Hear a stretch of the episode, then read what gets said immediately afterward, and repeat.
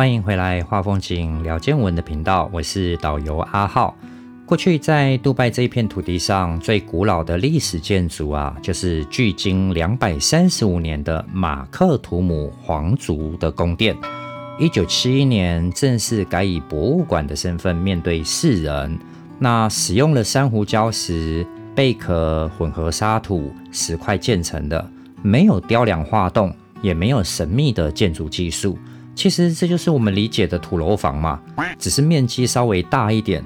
说是宫殿啊，感觉是言过其实了。葡萄牙殖民时期留下来的火炮啊，门口的巨型渔船，还有内里的一些展间，复原了传统原住民的居所。蜡像们呢，席地而坐。贝都因人的帐篷啊，传统的武器、工艺品、部分的铜器、陶器，其实走马观花，一下子就逛出来了。这就是一个游客在不明所以的情况下所看到的一切。如果不信的哦，这个游客是你，真的会打从心底里觉得什么玩意儿啊？这样子也能算是博物馆吗？真是笑掉我们华人的大牙。那我假定你是华人啊，因为听得懂阿浩 说话嘛，哈。这和故宫博物院里的文物怎么比呀？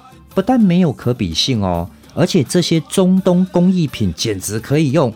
惨不忍睹来形容啊，那是因为你的脑海中有着中华文化博大精深的底蕴啊。如果以比较的角度来去看待中东和中华文化，会失去认识杜拜的乐趣，那不是很可惜吗？今天我们的故事就从这句问候语开始说起。阿萨拉瓦雷公，这是阿拉伯问候语。意思是愿你平安祥和，来中东旅游必学的经典名句哦。那回礼可以用哪一句呢？瓦雷贡阿斯拉姆，这个是可以理解为也祝你平安祥和的意思。这两句话是穆斯林之间最常使用的问候方式。毕竟我们来到杜拜就是以伊斯兰教为基础建国的嘛。那这边的律法啦、生活习俗。条条框框都是围绕在这个主轴上的，所以当我们去超市的时候呢，你一定找不到猪肉制品，也找不到含酒精的饮料。即便是五十个足球场大的杜拜 mall 哦，有一千两百间商店，够大了吧？七十间精品级的旗舰店也找不到啊，没有啊，没有酒精啊，没有猪肉制品啊。为什么呢？大家都知道穆斯林不吃猪肉。不喝酒嘛，对不对？但除此之外呢，他们对于吃还有许多的禁忌，比方说不能吃血制品。天哪，没有猪血汤啊，没有猪血糕啊，那也不能够在吃火锅的时候涮鸭血来吃啦。我既然要在这种地方打工，哎，哎呀，这个东西真不能想，一想到我就嘴馋啊，想念我们台湾的小吃。那赶快回到穆斯林的话题。他们不但不能吃任何的血制品，也不能吃自杀或者是没有经过念经就宰杀死亡的动物哦。毒蛇猛禽啊也不能吃。那非以清真饲料养殖的水产等动物，这些也都不能吃。这是属于吃的禁忌。那当然，在穆斯林里头还有很多禁忌是跟穿着有关的，或是待人接物，或者是金钱观念。男女之亲啦，林林总总的有相当多的禁忌存在。那这一些呢，我就边带团遇到了，我就边介绍给大家知道。穆斯林是阿拉伯语音译，追随者的意思。追随什么呢？追随古兰经的律法，是和平与善的实践者。换成我们中国传统儒家思想来说啊，就大概是己所不欲。勿施于人的意思，所以等一下我带这一群上海大妈去吃七星帆船酒店阿拉伯自助餐的时候，他们就可以亲自感受一番阿拉伯的料理了。那我们现在的位置停在一座两百八十米长、横跨杜拜和 Jumeirah Beach 人工岛上的跨海桥路口。过了这个港哨，就正式进入七星帆船酒店 Burj Al Arab 的范围。门卫一看哦，就是印度阿三，穿着鲜绿色的保安背心啊，我就向他问候啦，阿萨拉瓦雷公。他也回复我，瓦雷贡阿斯拉。然后呢，他就开始查看订单，用无线电和餐厅柜台确认之后，就放我们进去了。那昨天我有特别叮咛过这一团大妈，因为要去帆船酒店用餐啊，今天的穿着不能太露修体的衣服啊。什么是修体呢？讲白一点，就是女性的线条呗。总之会令人想入非非的，引发那种感觉的都不行。所以什么短袖啦、短裤啦、凉鞋啦都别穿，因为酒店有着装规定啊。说穿了就是穆斯林规定，否则到了门口进不去，那旅行社可是不负责的哦，钱你都已经交了哦。这边杜拜旅游还算很好了，如果女性朋友是去德黑兰，就是对面的伊朗旅游的话，你可以试试看啊，没有包成包子啊，你干脆就别去了，那边是连头发都不能露出来，身体没有一块肌肤是可以露出来的哦，一定要包成包子的样子啊。好，那通过两个关卡之后呢？我们终于进入到杜拜的帆船酒店啦。那我们今天是要到二楼的 Air One 阿拉伯自助餐，十八个人不含导游和领队，只取得了一张珍贵的免费餐券啊。那今天的行程才第一天嘛，为了后续的购物和带团顺利啊，我就拿这一张餐券啊去贿赂领队，我就送给他，让他进去吃啊。毕竟他今天也是第一次来到杜拜。所有事物呢，都令他觉得非常的惊奇。毕竟这一餐不便宜。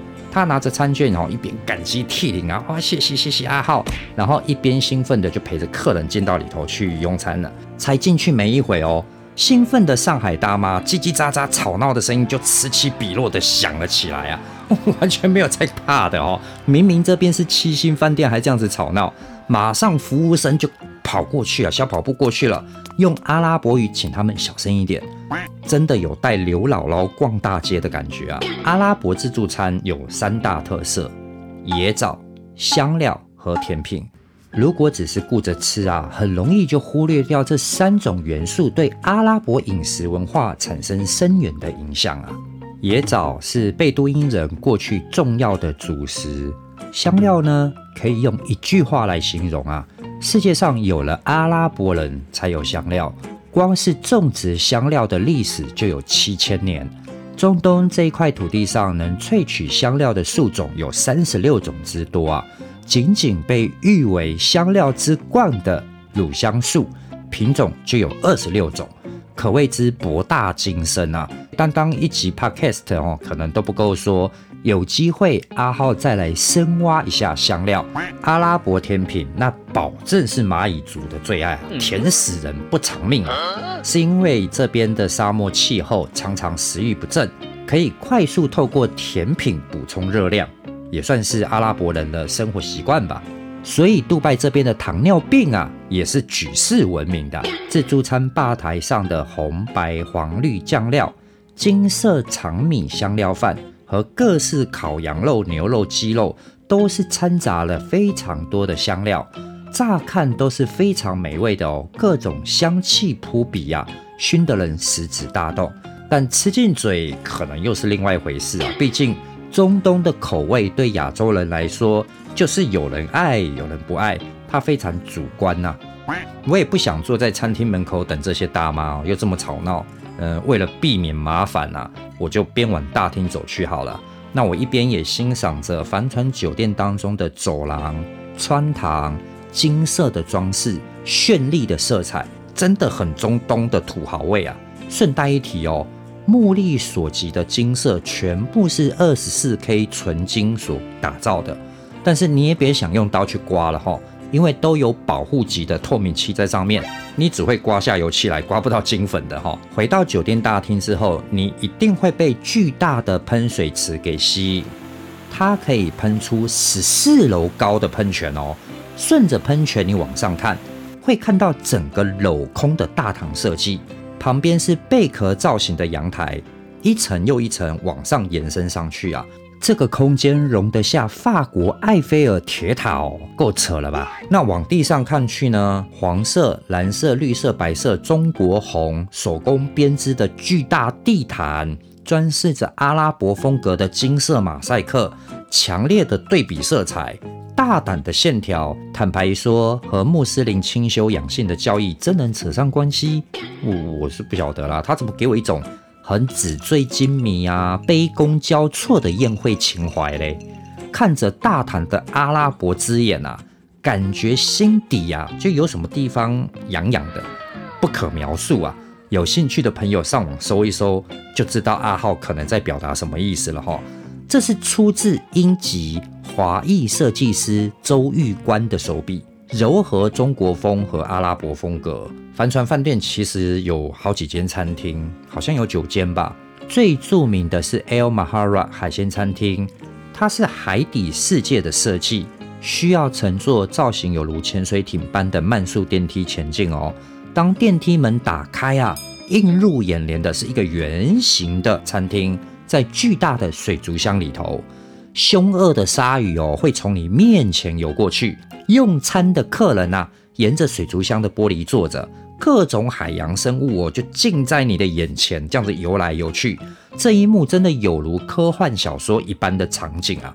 用过一次餐，绝对是终身难忘。那当然，我带的这一团大妈哈，就没这个福气吃 L Mahara 的海鲜餐厅，单价实在太高了哈。好，还有呢，Gold On 二十七空中餐厅，远眺整个波斯湾的海洋和杜拜的沙漠，大师级奢华的调酒师哦，口味保证令人炸舌啊。还有像什么 L Mataha 发意的料理啦。还有 Chanel Adea 一楼中庭餐厅，还有 Bob El Yam 哦，是最丰盛的自助餐厅，Skyview Bar 观景餐厅，还有 Saw 池畔餐厅等等哦，琳琅满目啊，等着大家去探索。最后就是大妈们吃的 El Awan 的阿拉伯自助餐厅，省去介绍其他餐厅的麻烦了。原因也很简单，除了价格低廉，Net 价平均一个人只要一百美金，哦，其实一百美金也要三千台币啊。还有退餐哦，就是会退钱给旅行社啦。没办法嘛，购物团出来旅游会去考虑到这些价格也很正常。游客们啊，他们想要的也是进到帆船酒店的内部，可以参观，可以照相，即便没有花三万台币入住一晚啊，有了相片那也可以刷刷嘴皮啊，假装自己住过这边嘛，对不对？消费者思维就是怎么便宜，怎么高 CP 值就怎么来。反过来说。商人的思维是怎么获利，怎么降低成本就怎么做，对吧？这也很正常嘛。但如果是这样想，当初就不会有帆船酒店的诞生，它完全是逆向思维的产物啊。怎么说呢？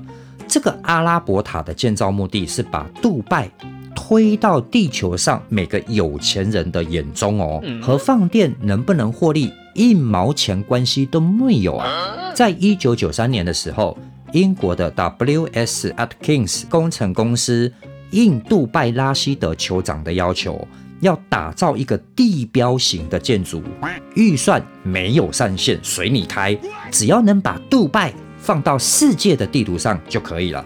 于是，疯狂的计划就此展开啊，动用无数人力、物力、财力呀，还有顶尖的工程师。各位，你想，那个填海起来的岛，哎。那所以一定要有很强悍的工程师啊！使用了九千吨的钢铁，两百五十根基柱打入四十米深的深海底下，才能够支撑住整个酒店。楼高三百二十一米的巨大帆船景象，历经五年的建造，终于展现在世人面前。回想看看哦，你不也是因为这个帆船酒店认识杜拜吗？至少阿浩是这样子认识杜拜的，外观洁白的设计。很有阿拉伯的风味，其实也很符合伊斯兰教义的简约风格。原本内部设计也是如出一辙的哦，和外观风格一致。但是当拉希德酋长走进去之后，就哦很不能够认同，太过普通啊，不出色啊。哦，他这样说。那最后呢，是周玉官呐，强烈的色彩风格吸引住了酋长。啊，其实这边说白了哈。拉希德早就是周玉官的小粉丝了啦，于是酋长最后把整个室内的设计交给周玉官啊，才得以完成现在所看到的阿拉伯塔。虽然原设计师完全不认可，他说这这种色彩、这种风格怎么会是阿拉伯的风格呢？但是没办法，出钱的最大不是吗？酋长出的钱啊，你有办法去 argue 他吗？建成后啊，楼高五十六层。只有两百零二间房，一律楼中楼套房的设计。最小的一百七十平方米，相当于五十一平啊。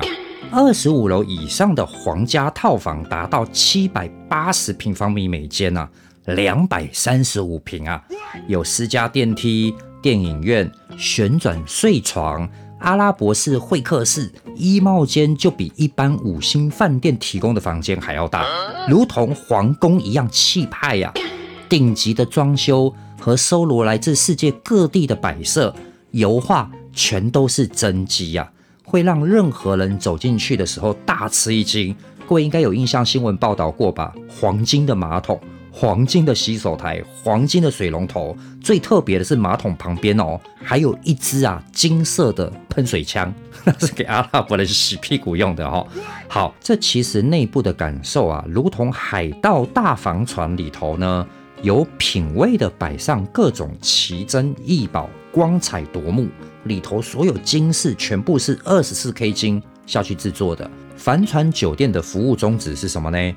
务必让房客有阿拉伯游王的感受哦，这是拉希德酋长啊特别嘱咐下来的。这边留一个细节哈，睡房的旋转床正上方天花板都设计了一面与床齐大的镜子哦，无论是哪一种房型哦，老司机应该一听就知道这面镜子可能隐含了什么意思，对吧？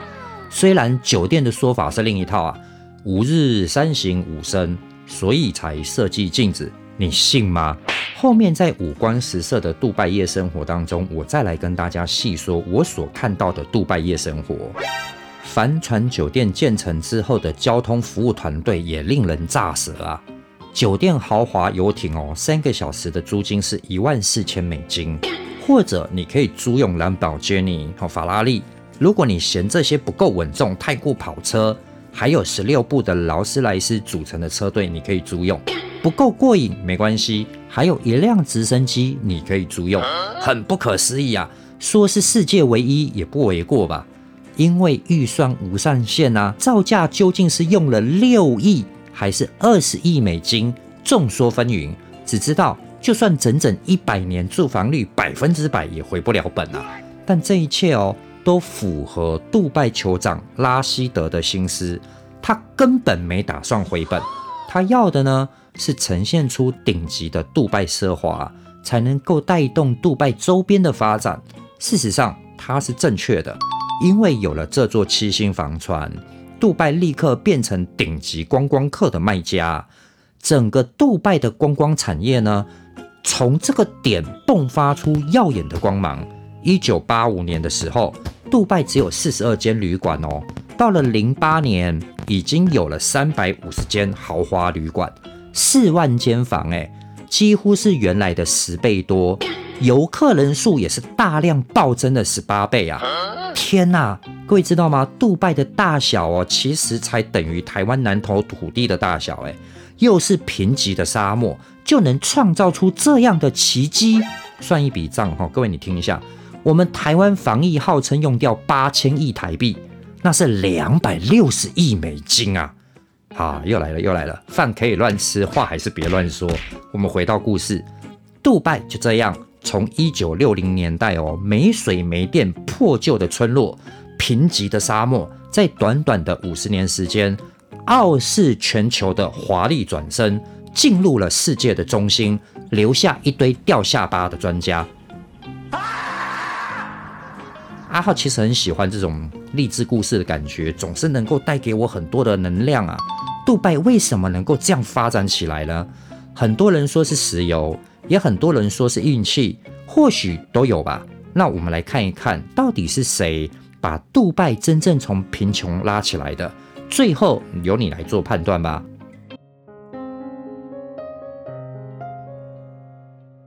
好，我们说回到一九零零年的杜拜。绝不会有什么人在那个年代去想到杜拜的存在啊，因为在那个时候呢，杜拜的人口只有一万五千人，而且哦，有将近超过一半是来自伊朗的，剩下的是贝都因本地人占多数啊。他们原本是以游牧的方式在生存着，土地面积约四千一百平方公里，真的就是南投县的大小啊。而且其中绝大部分是无法耕种的沙漠，主要经济活动只剩下紧邻波斯湾海边的这些小村落啊，不但发展过程啊极度的落后，人口又少，土地又小，而且又是沙漠。面对这样不利的自然条件与经济基础，想象你是当时杜拜的酋长，你会怎么做呢？杜拜附近的邻居哦。埃及正处在电影黄金时期的高峰，贝鲁特是搭喷射机旅游有钱人摆阔的目的地呀。那伊朗在干嘛？在研究核能啊，而且一边研究还一边喝着加了冰块的伏特加，很欢快的吃着鱼子酱。反观杜拜这里的夜晚根本没有什么光啊，因为完全没有电。从杜拜港口看进来，连可以当做地标的东西。都没有啊！杜拜的村落偶尔有几盏煤油灯啊，橘色的光线呢，摇摇曳曳的就照出几间棕榈叶盖顶的小土房、小土楼，参差不齐的错落在杜拜的海边上。就这样啊，小渔村嘛。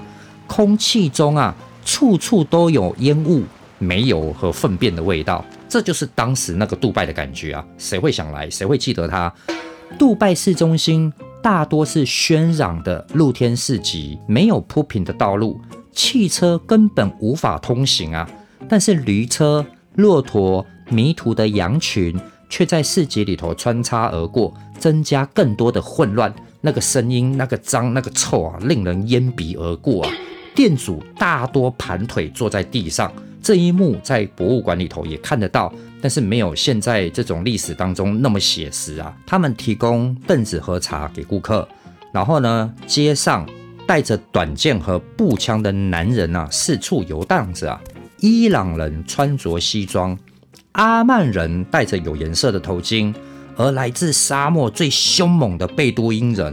呃，讲到最凶猛的贝都因人，不要被误导了。虽然他们很凶猛啊，可是他们的体型啊，不是很强壮魁梧的那一种啊，是比较短小精干的。这些贝都因人呢，自大的穿着蓝绿的斗篷，自信心爆棚啊，仿佛他们才是拥有这个地方的主人。走路都是眼睛看着天上的哈，下巴抬得高高的，昂首阔步的在走。虽然事实也真是如此啦，但实际上呢？他们是最贫穷的，贝都因人却自视高于其他民族，自我感觉超级良好。靠近正中心有两栋屋子，哈，土碑砌出来的房啊，有突出二楼高的通气口，像是特大号的烟囱。一间是石油公司的总部，另外一间是麦肯齐公司的办公室，里头有着当地人视为神奇魔法的事物。包含了一格一格明亮的光线，显示出这两栋是有电灯存在的哦。会使用煤气制造出冰块的魔法箱子，那是比较古老的冰箱啊。还有最令杜拜人民羡慕的，来自西方的奢侈品——马桶。不要怀疑哈，那是用油桶对半切开，加上粗糙的木质座位所勉强做出来的马桶啊。因为当时杜拜人上厕所啊，他们只能够蹲在峡湾边上，或者是院子里的坑洞上面上厕所，连酋长家也不例外哦。当时酋长家也是没有马桶的，简陋的厕所是在沙地啊挖出来的深坑，两边用石头堆叠出能勉强落脚的地方。但是各位你也知道，沙质的土壤不太容易固定得住啊。而且被粪便、尿液浸湿久了的粪坑啊，随时会有塌陷的风险啊。于是蹲大便的人呢，就直接掉进粪身及腰的肥料池当中啊，肥得很啊，立马就被身旁的沙、砖头啊给活埋进去啊。旁边马上就会有人哄堂大笑，接 着赶快过来帮忙，赶快过来救援。他们都已经习以为常了。跳进海里头，再刷一刷，味道冲淡了，又能够继续慵慵懒懒的耗过一整天呢。他们穿着哈都是粗陋的那种斗篷和头巾，暴露在外面的皮肤晒得很黑啊，而且还干裂开来，裂缝中有时还透着血丝。哦，对了，贝都因人的睫毛都蛮长的，所以不分男女，在睫毛上都涂抹黑色的染料，像睫毛膏一样。他们的目的是保护眼睛啊，不受无情的太阳伤害。虽然这样子做一点用也没有，他们多半会在四十左右得到白内障啊，尤其是在户外工作的这些人啊，生活的环境当中啊，充满了许多看不见的危机，卫生条件又差不理想，营养又不良，加上天后极度的燥热，当地人的平均寿命很少活超过四十五岁的。对杜拜而言，一九五零年以前，这就是他们的日常生活，在外人看来是极辛苦的，但贝都因人可不是这样子看，因为他们在沙漠的生活啊。比这样子的环境啊更苦啊更难呐！沙漠是极度危险的地方啊，炎热干枯的生存条件，贝都因人一辈子没洗头的比比皆是啊，还要面对毒虫猛兽、致命的细菌和微生物。而讲到这边，一定要提醒大家，各位进到沙漠一定要穿鞋哦，在沙漠里头有一种食肉菌，很恐怖啊！你要是没穿鞋，被这个食肉菌给染上了，它可以把你的脚给吃掉，哎。你治都治不好，脚要截肢的，所以要小心啊！变化多端的沙丘啊，若不熟悉这样子的环境，分分钟就会死人啊！他们坚韧不拔，吃苦耐劳，热情好客，自由自在，无拘无束。他们在沙漠中哦，享受这样子的自由，是用享受来形容哦，所以他们也不太愿意居住在城市当中。贝都因人，他们不承认部落传统以外的任何法律。除了本部落的酋长外，不服从任何的政权，也不承认任何的政治制度。贝都因在阿拉伯语的意思就是居住在沙漠的人，他们是以氏族部落为基本单位，他们很重血缘关系的。这从他们的名字当中也可以看出端倪啊，就像杜拜的统治家族叫马克图姆家族。阿布达比的统治家族叫纳哈扬家族，所以名字里头都会有这两个家族姓氏存在。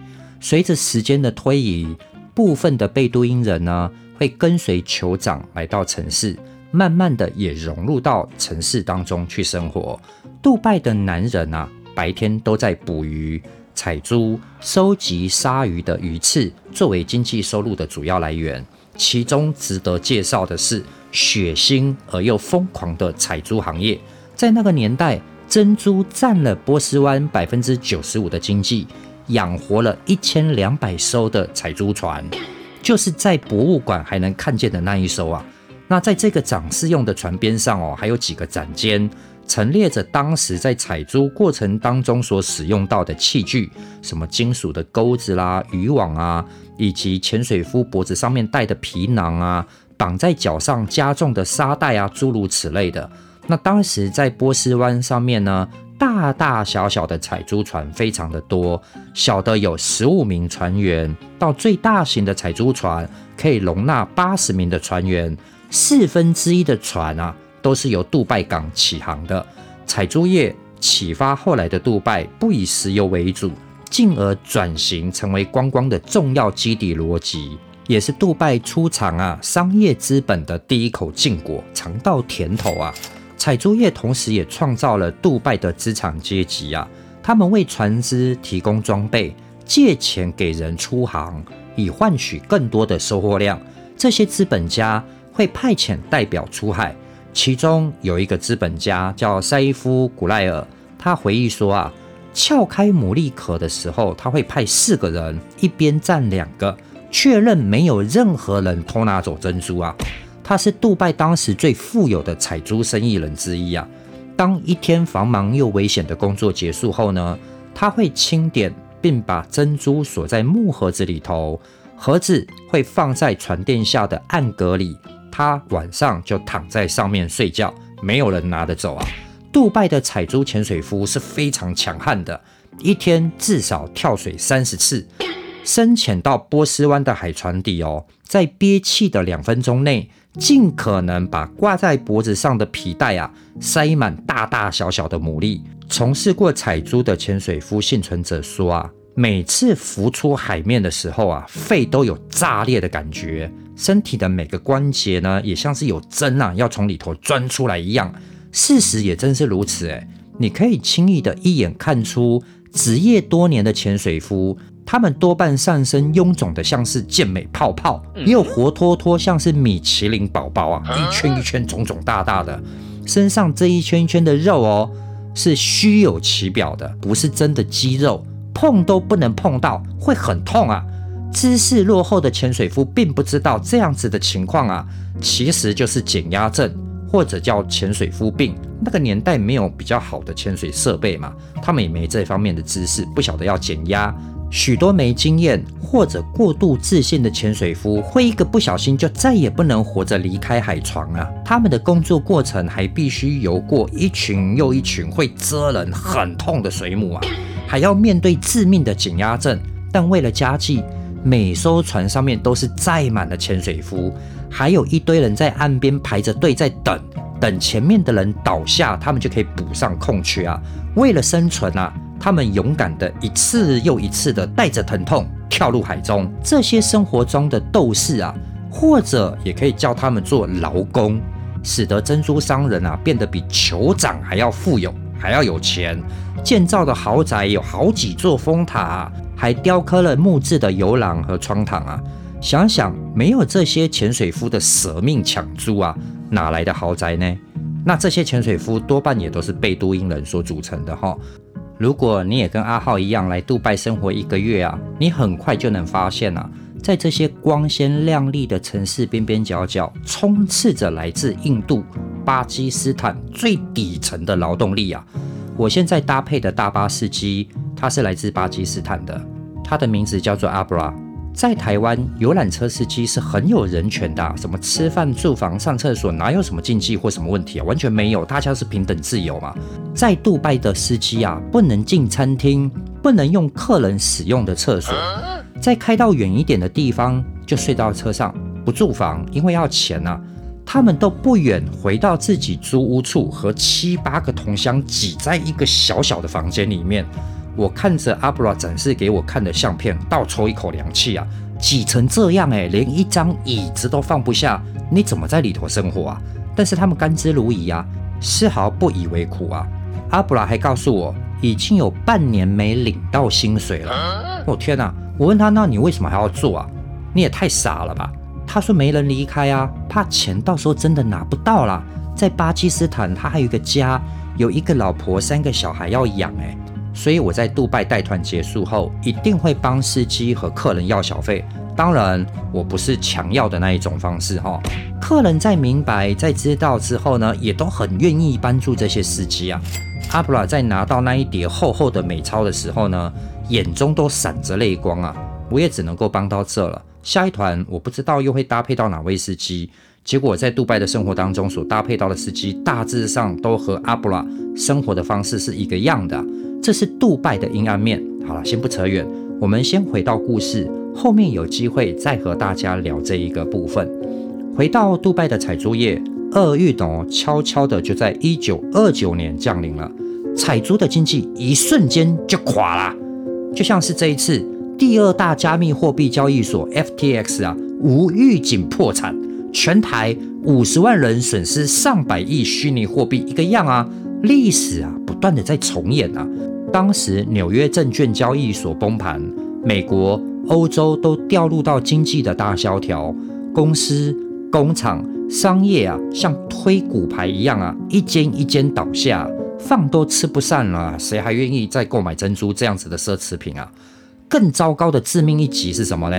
日本几乎在同一时间公布了养殖珍珠取得突破性进展，现在可以提供全世界低价的养殖珍珠啊！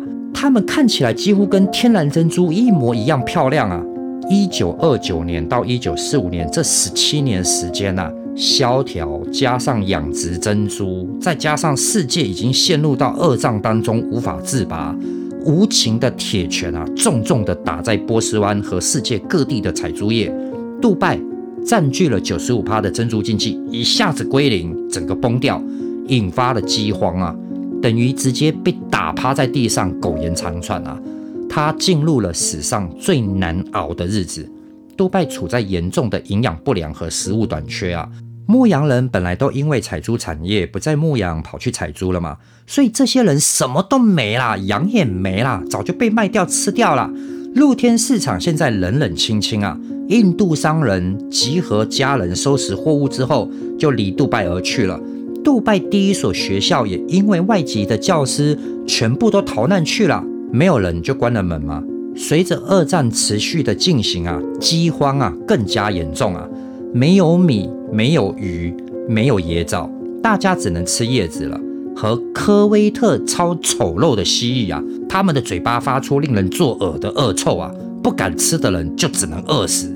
诶，这边有一说，科威特蜥蜴的阿拉伯语啊，叫做 Dubai 啊，可能是杜拜名字的由来哦。后来在中东西边啊，来了为数不少的蝗虫，带来了蝗灾。不过还好，因为杜拜这边也没什么 种什么东西嘛，所以这些蝗虫啊，给了杜拜人一线生机啊。吃过的人都回忆说啊，哇，吃起来比臭的要命又难吃的蜥蜴啊，好吃几倍啊！蝗虫生吃起来多汁而甜美啊，油炸过的就像是酥脆的薯条，香得很啊！天哪，油炸过的蝗虫我是不敢吃啊哈。那经济的萧条啊，需要意志坚定、想法大胆的领导人来统治，但很不幸的哈。当时杜拜的酋长是很温和又善良的萨伊德本马克图姆马克图姆，诶，不是我不小心念两次哦，是他的名字就有两次马克图姆，其中一次是家族名，就像刚刚介绍的一样。为了后面故事方便进行啊，我们简称他为温和的老萨，哦，就老萨。老萨在一九五八年过世为止哦，是杜拜有史以来最善良又温和的酋长。我在阅读材料的时候看到一则故事。老萨有一回哦，抓到一个仆人呐偷地毯，老萨就警告小偷啊，哎，要赶快归还呐，因为警卫一定会抓到你的，这样子不行啊，赶快还回来。这样听起来或许各位觉得没什么嘛，就就只是没有把小偷治罪而已啊。但实际上啊，老萨酋长是不忍心看到这个小偷的双手啊被活活给剁掉啊，心地就是这么仁慈。如果是其他的酋长，早就拖出去砍了，还剁掉双手而已啊，人都没命了。所以老萨是真的很心地仁慈的哦。那当时因为采珠业的崩溃，他的表亲马尼本拉希德，我们叫他叛军老马哈，带着一群人呐，强迫老萨退位。并且立即就通知了英国人。当时这片中东的土地呢，受到英国的管辖及保护，更替酋长是需要通报给英国的。但是英国他们拒绝接受老马叛军啊，成为杜拜的统治者。所以温和的老萨就因为这样子保住了权力。隔没几年，一九四三年，叛军老马又来一次了。他用另外一招谋杀，但笨如老马再次失手啊。于是温和又绝望的老萨。就请英国人帮帮忙，拜托帮帮忙嘛！这样子搞下去，他也没办法啊。英国派了一队中队的战机飞到杜拜来示警，就这样飞一飞啊，好来警示给那个叛军老马看。那更有力的资源是什么？是为人温和的老萨受贝都因人的敬仰，所以有八百位凶狠的贝都因人闻讯啊，就赶来支援老萨，在市郊扎营啊，就待在那个杜拜市郊旁边呐。老马叛军眼看打不过这批人啊，只能暂时停手。但这些无法无天的表亲哦，不会善罢甘休的。他们是马克图姆家族统治杜拜的隐患。叛军老马眼看明争不行，暗杀又不行，决定啊笼络商人啊，推动革命。商人呢也很快就同意了，因为饥饿和萧条真的需要结束啊。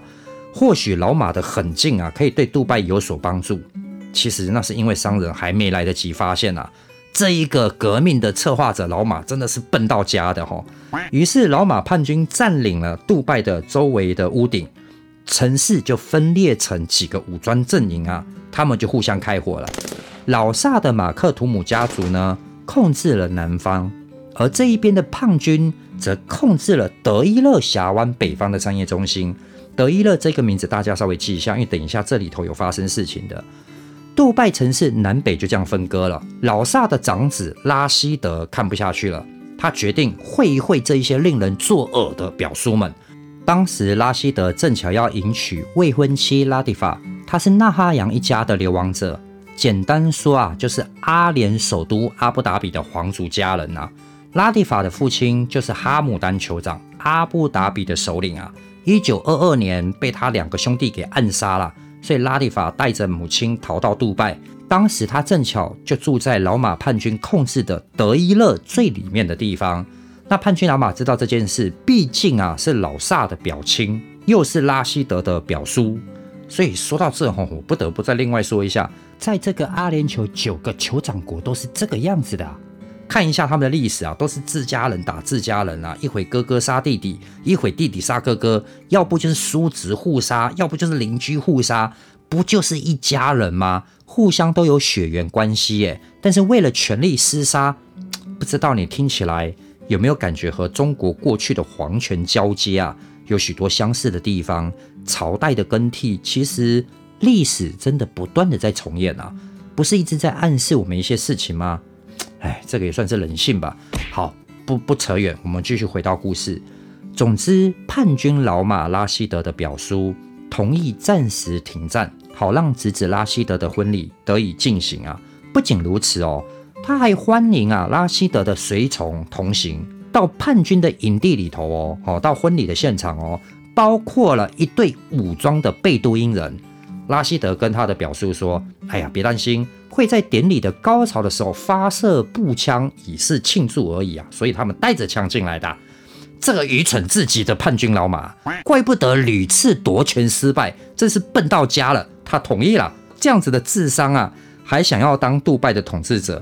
如果当初啊，真被老马给夺了权的话，估计现在全世界人都没人会知道有杜拜这么一个地方。他有办法把杜拜打造成如今的黄金之城吗？这是值得怀疑的哈。果然，婚礼根本还没开始啊，叛军老马就尝到了贝都因人的冷酷无情啊。他们每一个啊，头发都乱成一团啊，胡须任意生长啊，像钢刺一样啊，眼神中啊，恶狠狠流露出杀气啊。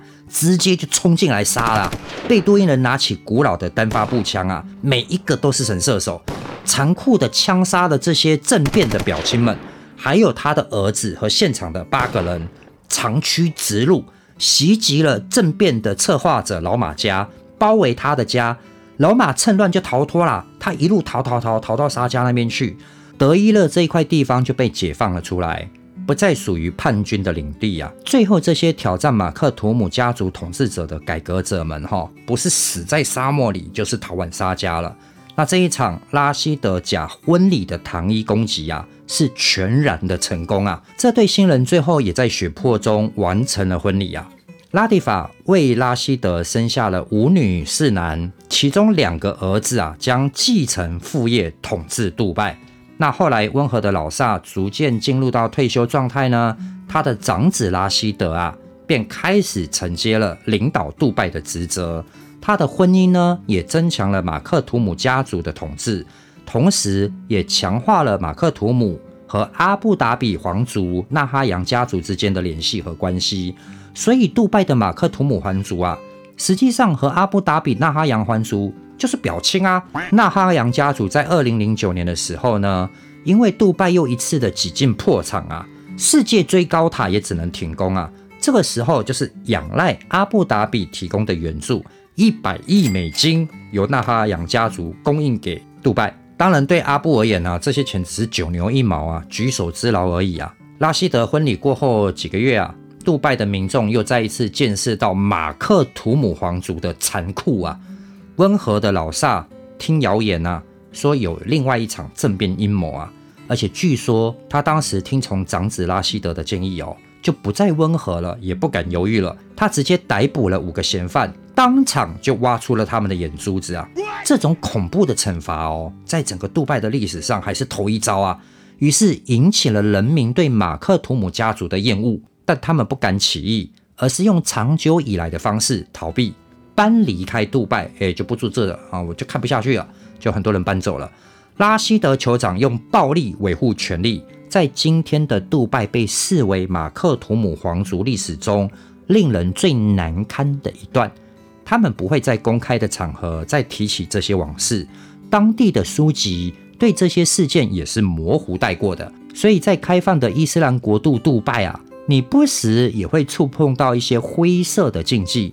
而这一切和皇族的权力有关，也和过去的历史有关。毕竟现在全世界能找到世袭君主专制的所剩不多了，九成啊就来自于伊斯兰国度，在杜拜的周遭。在杜拜，大家都知道，也都是不能说的秘密。那拉希德在掌权后呢，明白商人之所以支持革命，就是杜拜还欠缺了商人可以赚钱的条件，所以他也很聪明哦。他把革命时商人所提议的部分啊，除了削弱皇族收入一事提都不提，直接跳过以外，每一项商人希望改革的地方都定了规则，也立了法。拉希德不止把商人的想法拿来用哦，他还把商人纳为己用。他用商业合约和独家贸易的执照换取商人的忠诚，像是宾士汽车的专授权或富吉地冰箱的专营权等等啊。后来，当时革命的这些商人后代啊，都在杜拜成了亿万富翁啊，过得很爽啊。他们都拿到专营权嘛。拉希德酋长啊，同时大开国门，向新的资本家招手。碰巧波斯湾对面的伊朗啊，因为缺了钱啊，向繁荣的伦格港啊开始收取重税。于是拉希德酋长进行了一个计划，要让杜拜成为波斯湾南部对商业最友善的港口。他废除了百分之五的关税哦，大幅削减各项费用，把杜拜真正变成了自由港。同时派遣代理人跨海去劝说这些重要的商人啊，帮来杜拜。不管是阿拉伯人，还是波斯人，还是伊朗人都一样啊。代理人会提供免费的土地给愿意来杜拜居住的这些商人，而且保证领导人拉希德酋长会在每个月的商业会议当中亲切的倾听商人的需求，还有政府的不干预政策，这些政策和法规。都一直延续到现在哦，这样的诱因果然有效。那当时伊朗最大的企业中有几位重要的负责人就愿意搬迁到杜拜来，就如拉希德酋长所计划的，他们的生意伙伴和顾客也随之而来啊。酋长还在峡湾的南岸啊，送给每一位商人一小块土地，使他们可以安心落户。于是，伊朗人则建立了巴斯塔基亚社区，现在变成了老城区的景点之一啊。伊朗小镇是在九零年代初最繁华现代的区域哦。杜拜原来不知繁荣为何物啊，是伊朗人他们带过来的。当时因为伊朗的贸易关税政策持续走高，最后哦，竟然抽取高达四十 percent 的费用。逼走了近五十万的伊朗商人离开伊朗，他们就来到杜拜了。拉希德酋长则张开双臂欢迎他们的到来啊！许多伊朗人啊接受了杜拜永久定居的邀请啊，他们带了家人过来，接受了阿拉伯人的服装和风俗习惯。伊朗风格的土黄色建筑错落有序的一栋栋比邻而立啊，在巴斯塔基亚里头，典雅的店铺临近杜拜河。很适合慢慢的游走在这个时光古城当中啊，但是要小心哦。现在卖衣服的商人在里面啊，别让他们把衣饰往你身上带，因为有强卖的行为存在啊。哦，保持一点距离欣赏就可以了，也别太担心。好的商人还是很多的。那当时杜拜当地人还住在树叶盖顶的小破屋里面啊，在共用的水井打水啊。炎热的气候晒得杜拜人民头昏脑胀啊！但是巴斯达基亚里头就不太一样了，他们有最新进口的降温科技，叫做风塔。如果我们去中东、伊朗或者是说阿拉伯区域的范围玩的话，都会看到这种风塔。大多数新建的房子呢，都至少有一座这样子的方形塔楼，它比屋顶高上一两层，四边有开口，可以捕捉到微风。聚集起来之后，吹进室内，在塔口的下方，正对着吊床上面小睡的伊朗商人身上啊，即便是热风，也足以令室内的人身心舒畅啊。杜拜的人称之为“神的微风”。伊朗小镇是杜拜不可抹去的历史，这也是沙漠奇迹杜拜的第一个发展关键点。饥荒消失，经济开始活络成长了起来。后来，杜拜的商业城中呢，有将近一万家伊朗经营的企业进驻，不只针对伊朗，他们还会将货物运送到世界各地哦。二零零七年，由乔治城大学的 John Sensnek 研究估计出来，至少有一百五十亿美元是从伊朗流向杜拜的。而这些来自伊朗的国民呢，他们不是投资给自己的国家哦，而是每年啊投资数百亿美元到杜拜这边来。波斯移民也带来了他们的语言，加了石榴的食物，现在的老城餐厅也还吃得到。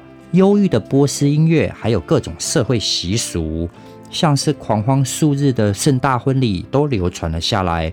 如果你运气不错哈，说不定可以在老城区的街头瞧见哦。故事进行到这一边，杜拜也正式离开了贫穷的阶段。过去他在珍珠经济的那一段时间里头，的确有小小的风光了一下子，但是还没有感受到甜美的果实，整个经济条件就不见了。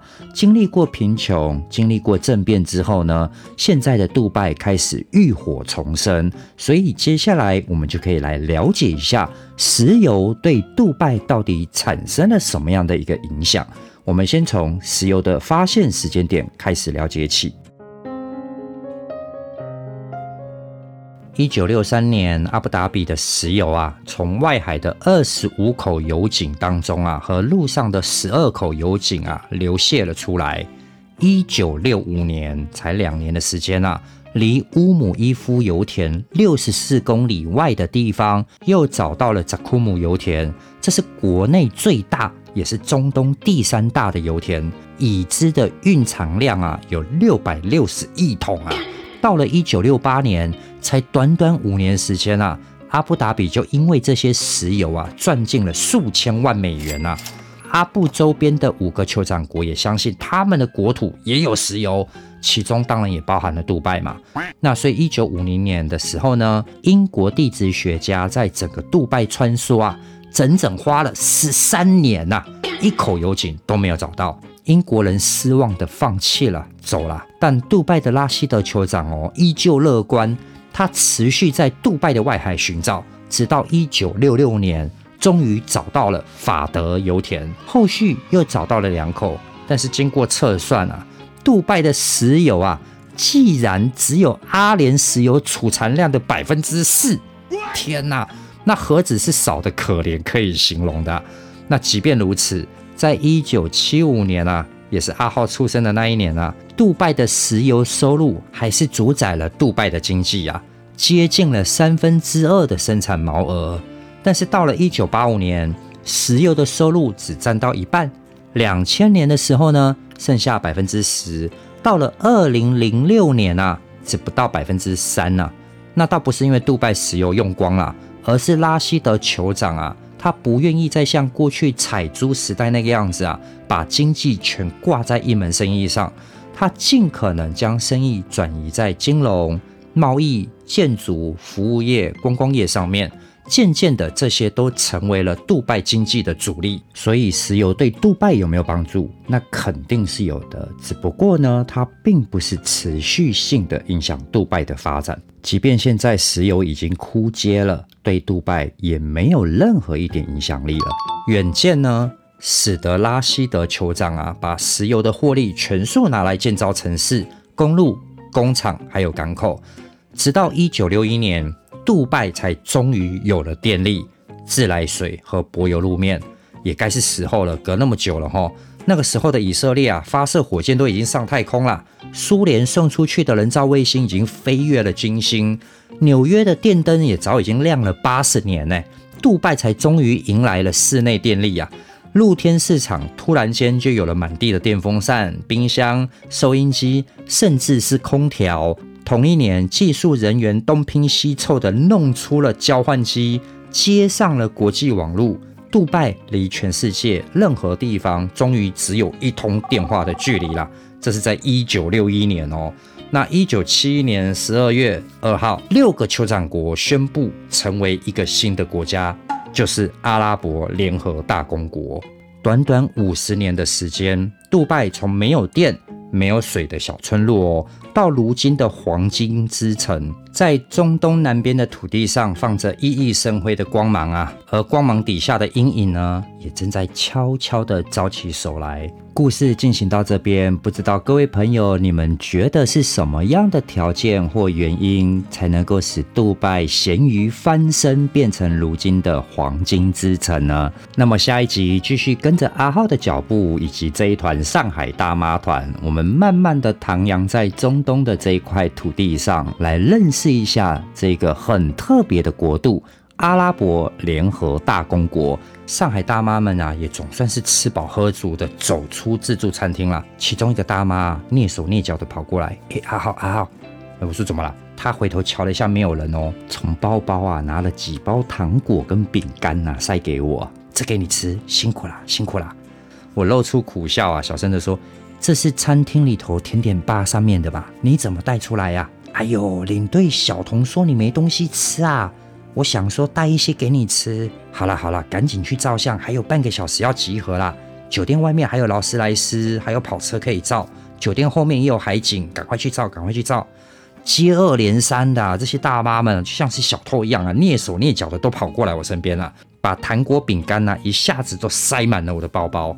我也只能够赶快的把东西给藏好，我总不可能叫他们把东西拿回去放吧？到时候柜台的人一生气起来，把他们当小偷，那我不是吃不完兜着走吗？所以我赶快把他们赶出去外面，让他们去照相去了。那今天的故事就先说到这，我要赶快来去照顾这一批大妈了哈，否则真不知道他们又会搞出什么样的名堂。那希望今天我分享的故事对各位都有一些小小的收获喽。我是导游阿浩，我们下回见喽。